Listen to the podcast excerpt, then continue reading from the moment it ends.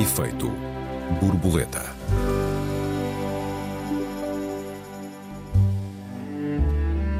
O último é Elon Musk. Os homens mais ricos do mundo são agora proprietários do Twitter, do Facebook e dos próprios jornais.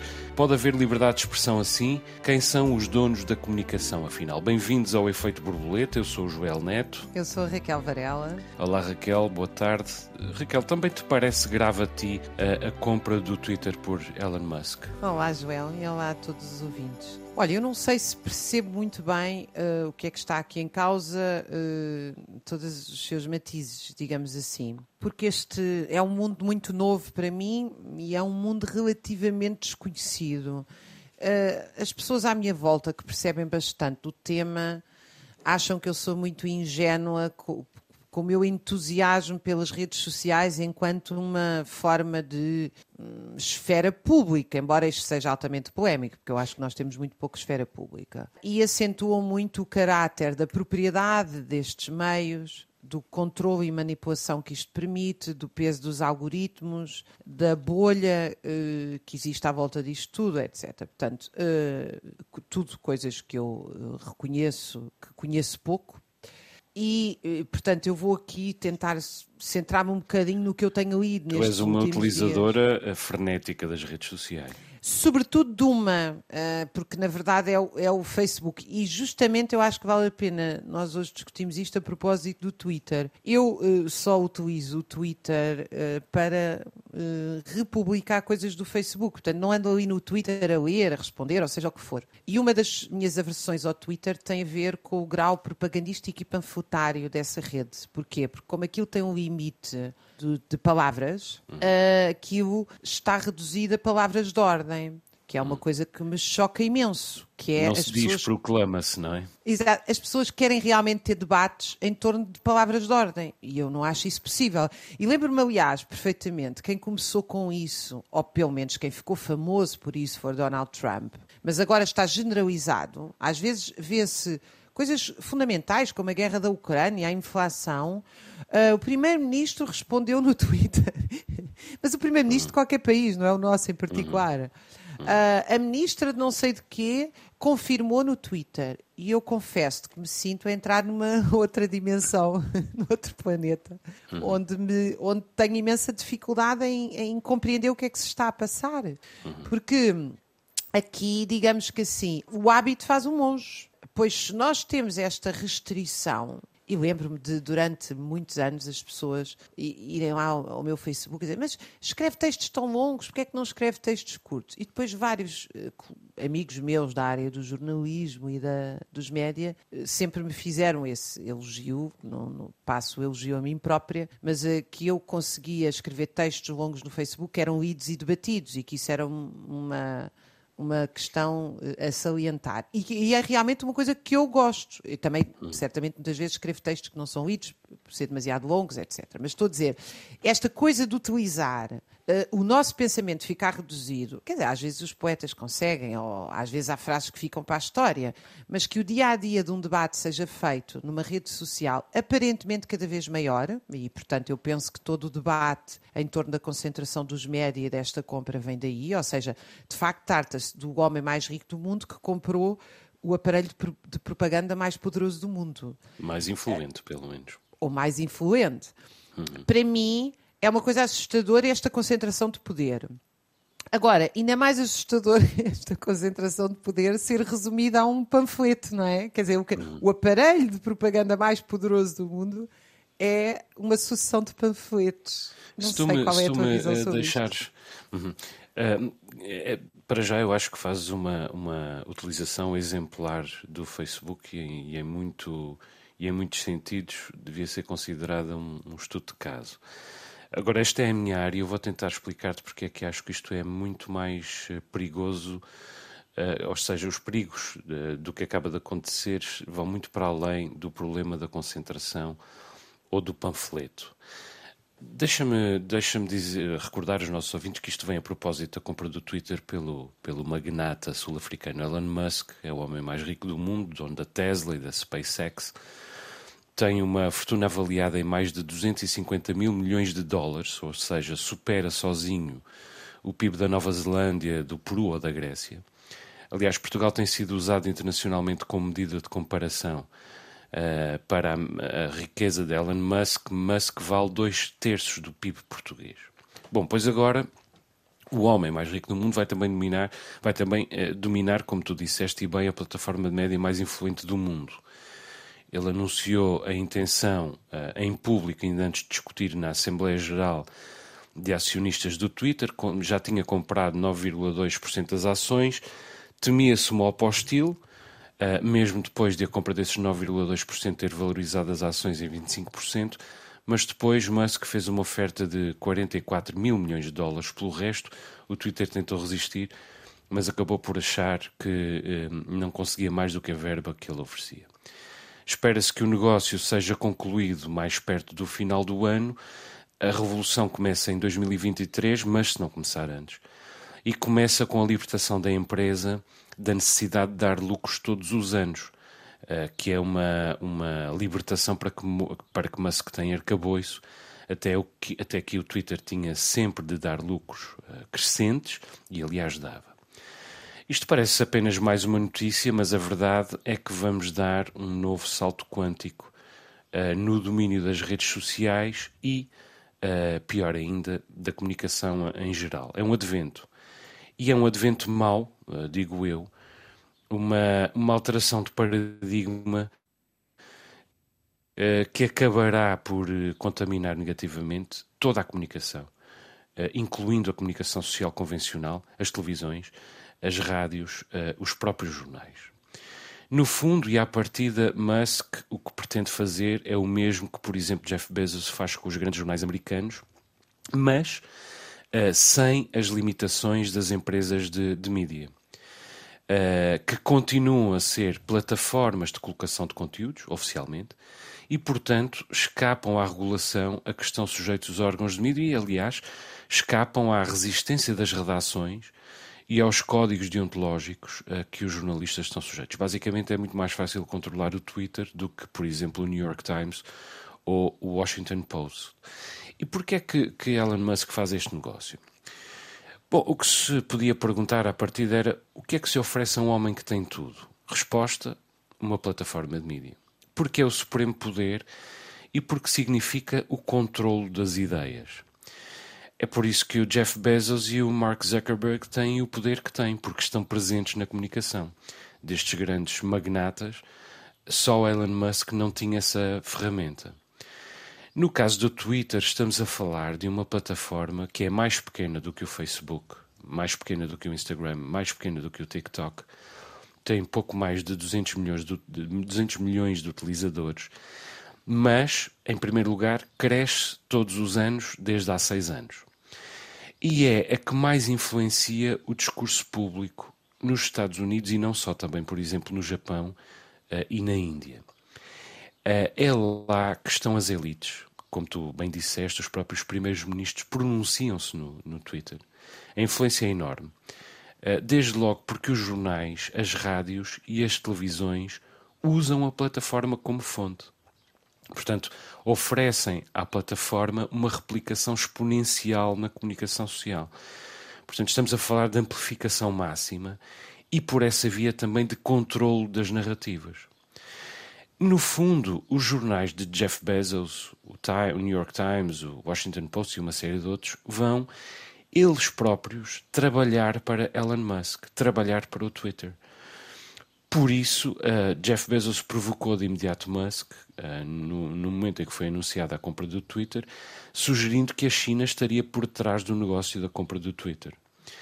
Bom, e a suprema mudança do Twitter será qual?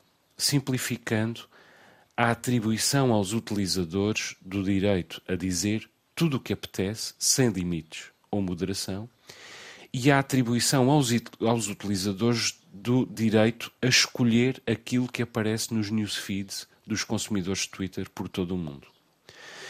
Neste momento, o Twitter tem moderação. Eh, por isso expulsou Donald Trump, por isso já suspendeu, já suspendeu tantas vezes entre nós André Ventura, e também tem a identificação das origens da conta empresarial, de cada conta empresarial. O que, nos, no fundo, as contas são identificar as contas empresariais são identificadas com esta conta pertence a este grupo, a esta empresa. E, portanto, isto permite-nos relativizar o que elas dizem. Nós sabemos o que uma, ao que uma conta vem, de que quadrante vem e, portanto, damos um desconto. Ora, tudo isto uh, vai desaparecer. Uh, e isto, do meu ponto de vista, é gravíssimo, Raquel. Pois, eh, eu acho que aquilo que tu assinalas, até porque é, é, uma área que tu conheces tão bem, bastante melhor do que eu, é, é gravíssimo. Eu estava a ler aquele um ex-secretário de Estado, uh, não sei se exatamente esta é a transposição do cargo, mas do trabalho nos Estados Unidos, Robert Reich. E ele escrevia no seu Facebook que o Zuckerberg, cito, o Zuckerberg é dono do Facebook, do Instagram e do WhatsApp. O Jeff Bezos do Washington Post e o Elon Musk do Twitter. Quando os multimilionários uh, têm o controle destas plataformas vitais de comunicação, não ganha a liberdade de expressão, ganha a oligarquia. Eu parece-me isto uma, eh, uma boa síntese do que nós uh, estamos a viver, ou seja, a alta concentração de capital das empresas também está a levar a uma alta concentração uh, nos próprios média a nível mundial. E já até com. Nós vemos isto também nas televisões e nas grandes corporações a nível mundial. Uh, o que é que nós uh, ganhamos com isto? Eu acho que uh, muito pouco, porque uh, a liberdade de expressão implica a capacidade de expressão. Quer dizer, a liberdade Raquel, deixa-me deixa interromper-te aqui. Nós vamos retomar o tema na, na segunda parte do programa. Estamos a chegar ao final da nossa primeira parte. Daqui a pouco vamos ao trânsito. Para já, uma escolha minha, Freedom, dos Rage Against the Machine. Até já. Ah, gosto muito.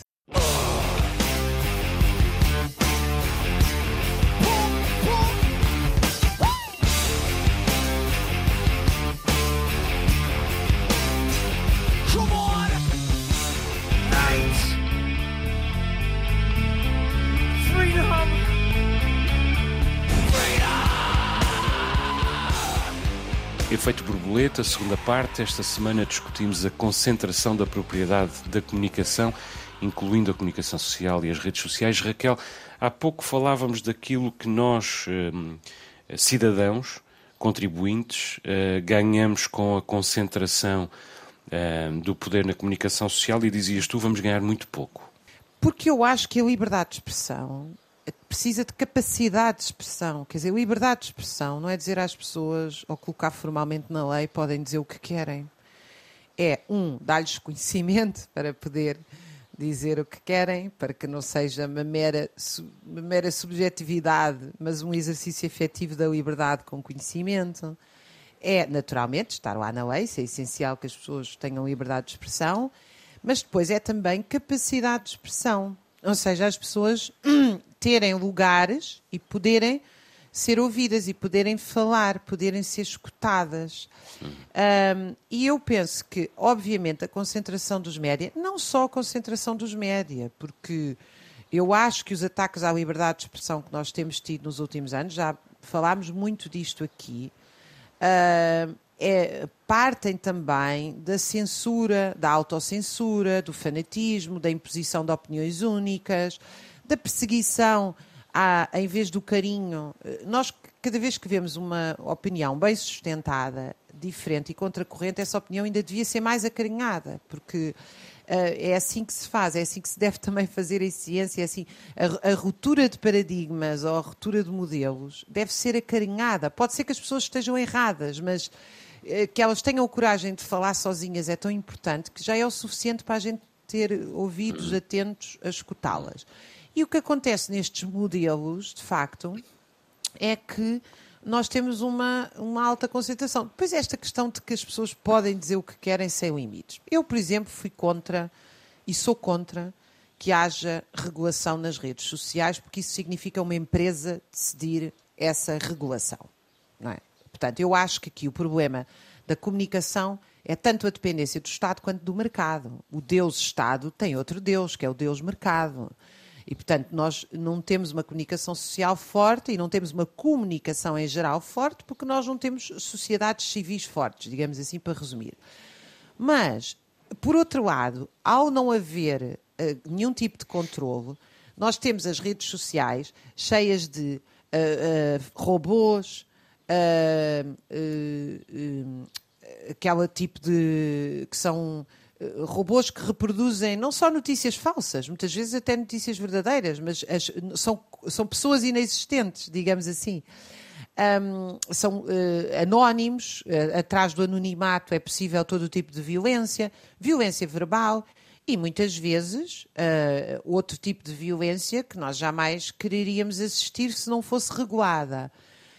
Portanto, esta questão, eu já tinha ouvido de uma opinião, não sei qual é a tua, e eu também não tenho opinião sobre isso, que uma forma de regular isto era ter uma espécie de bilhete de identidade, ou seja, as pessoas quando criam um perfil numa rede social, criam a partir de um bilhete de identidade e ficam responsabilizadas uh, pelo que dizem, mas depois uh, os tribunais também não conseguem ir atrás de tanta gente hum. que utiliza, por exemplo, as redes para difamar ou caluniar. Portanto, isto é realmente um problema que eu não sei hum. como regular, porque eu também hum. não sou a favor da imposição e do silenciamento, porque calar Donald. Trump depois também é calar muita gente que diz coisas importantes, ou seja, a gente hum. abre um precedente contra quem não gosta para depois calar. Além de que houve, além de que há eh, que houve inconsistência entre as decisões de calar, ou seja, pessoas foram caladas pelo, pelo, pelo, mesmo, pelo mesmo ato porque outras não foram caladas.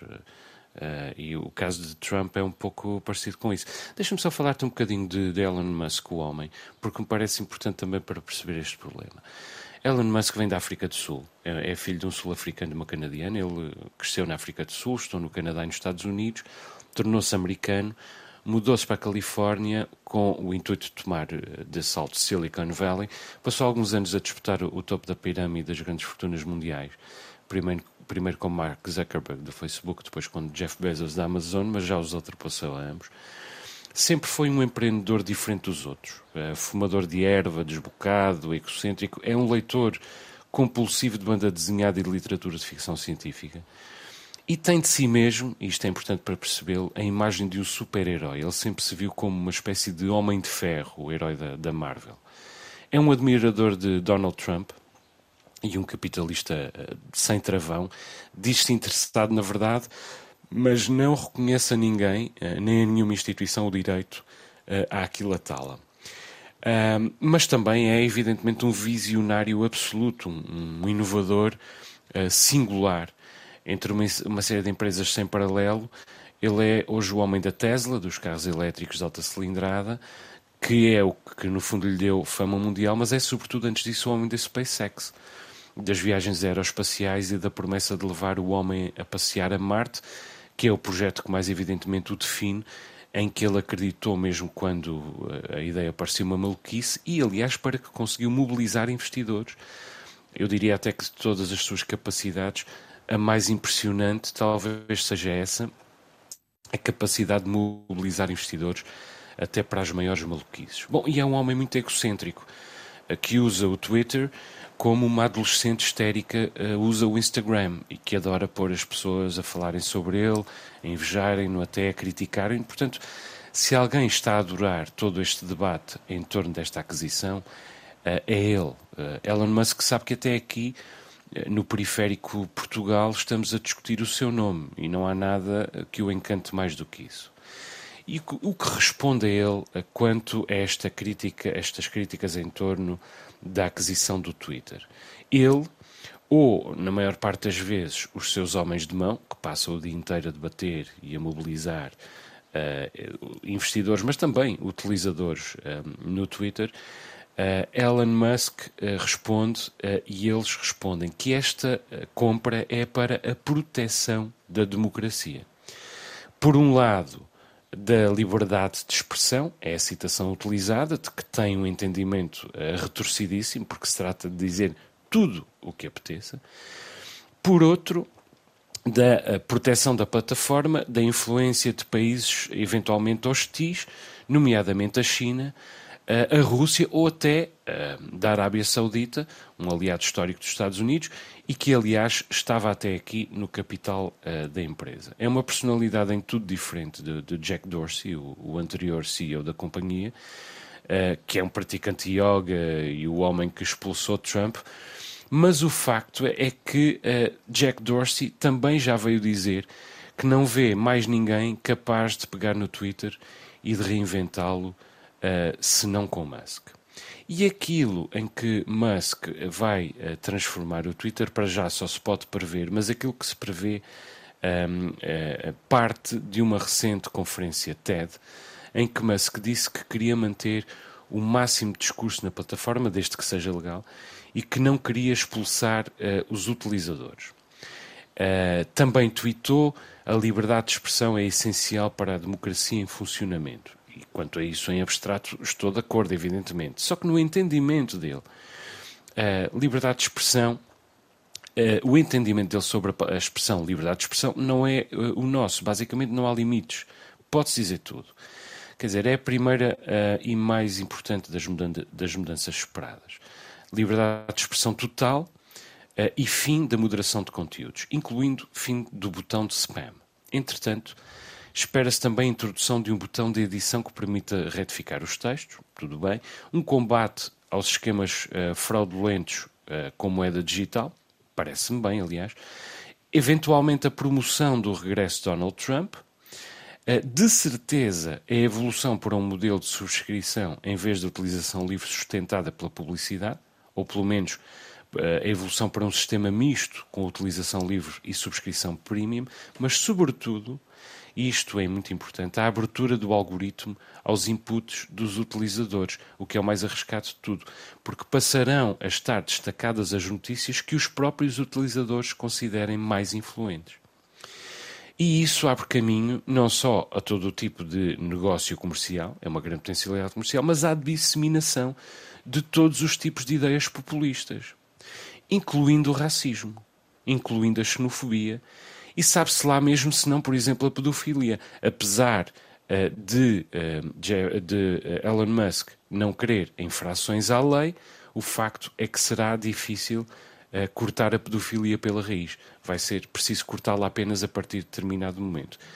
Neste momento, o que se pergunta é quem será o primeiro a abandonar o Twitter? Quem será a primeira figura pública? Agora, em todo o caso, as primeiras pessoas a fugir serão provavelmente aquelas que estão a receber o pior tratamento possível no Twitter: as mulheres e as pessoas de cor.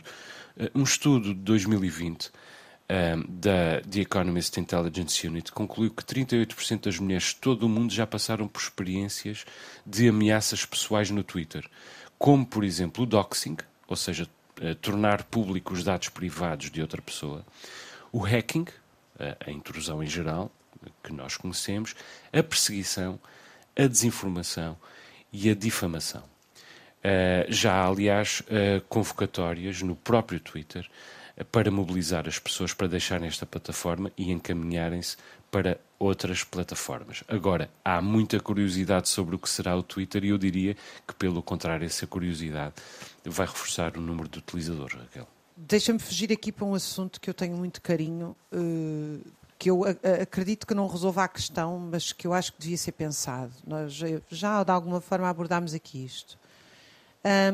eu estou a voltar a estudar o período do final uh, do século XIX, início do século XX, uh, eh, olhando para a imprensa operária. E é realmente absolutamente importante, impressionante. São centenas de títulos Uh, em que os próprios, as próprias organizações de trabalhadores tinham jornais. Estes jornais não eram jornais panfletários sobre a condição dos trabalhadores.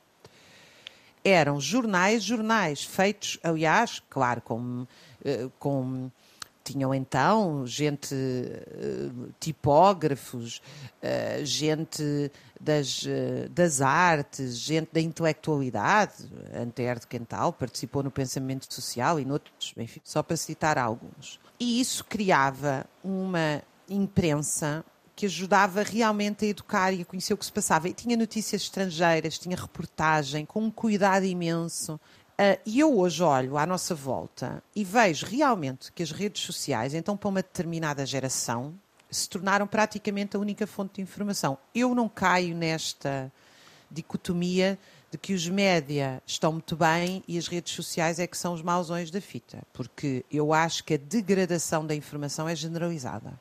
Uhum, infelizmente, infelizmente não acho que há aqui um, um mauzão que é a rede social, porque não é.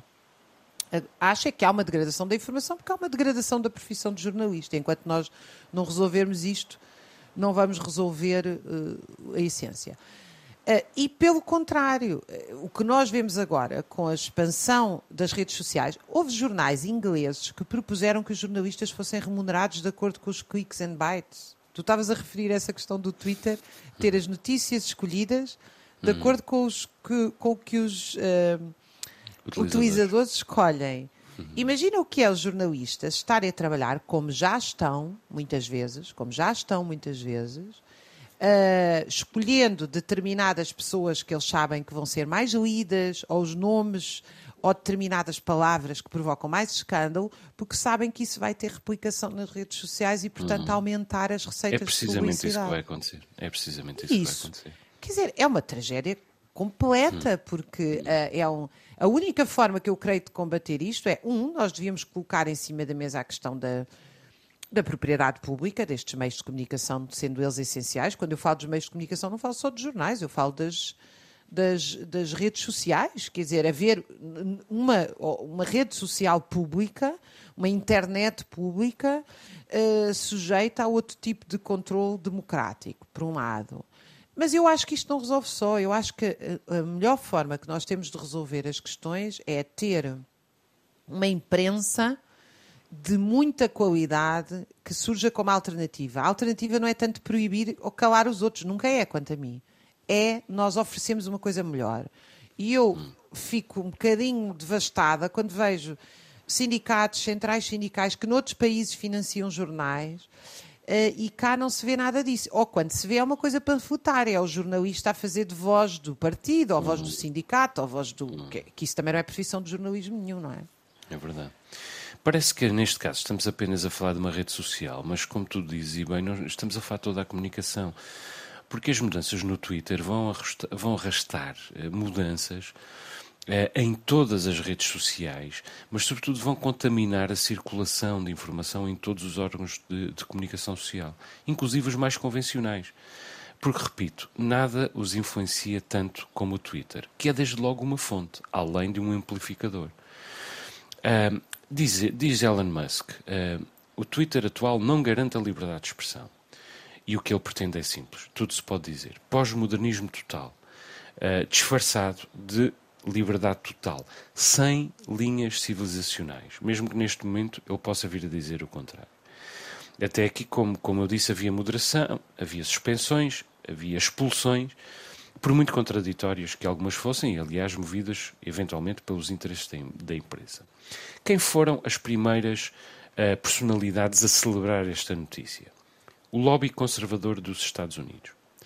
Porque se retoma um modelo que já existiu e que tantas más provas deu, e aliás, que levou Trump ao poder. Um modelo uh, das plataformas e dos médias completamente politizados a trabalhar para um segmento específico e, portanto, num tom completamente uh, proselitista. É por isso que já se fala do regresso do Trump ao Twitter. Trump diz que não, que não, que não volta, ficará no Truth, na rede social que ele próprio criou. Eu creio que inclusive seria má política, pois deixaria uh, uh, Elon Musk mais exposto do que está agora. Mas, por exemplo, os aliados de Bolsonaro no Brasil também já comemoraram a notícia. E seja como for, é mais ou menos seguro que mesmo que Trump não regresse, os seus interesses serão protegidos, uh, incluindo a pensar na eleição presidencial de 2024, que aliás Elon Musk apoia e apoia uh, com grande vigor. Mark Zuckerberg, uh, muito claramente, Mark Zuckerberg do, do, Facebook é um capitalista implacável, uh, um puritano insuportável e um idealista perigosíssimo. Ao pé dele, Elon Musk é o demónio. Porque Zuckerberg, apesar de tudo, aceita que é possível saber o que é a verdade e proclamar a verdade. Musk é um populista puro e duro. Eh, se alguma coisa foi dita, é verdade.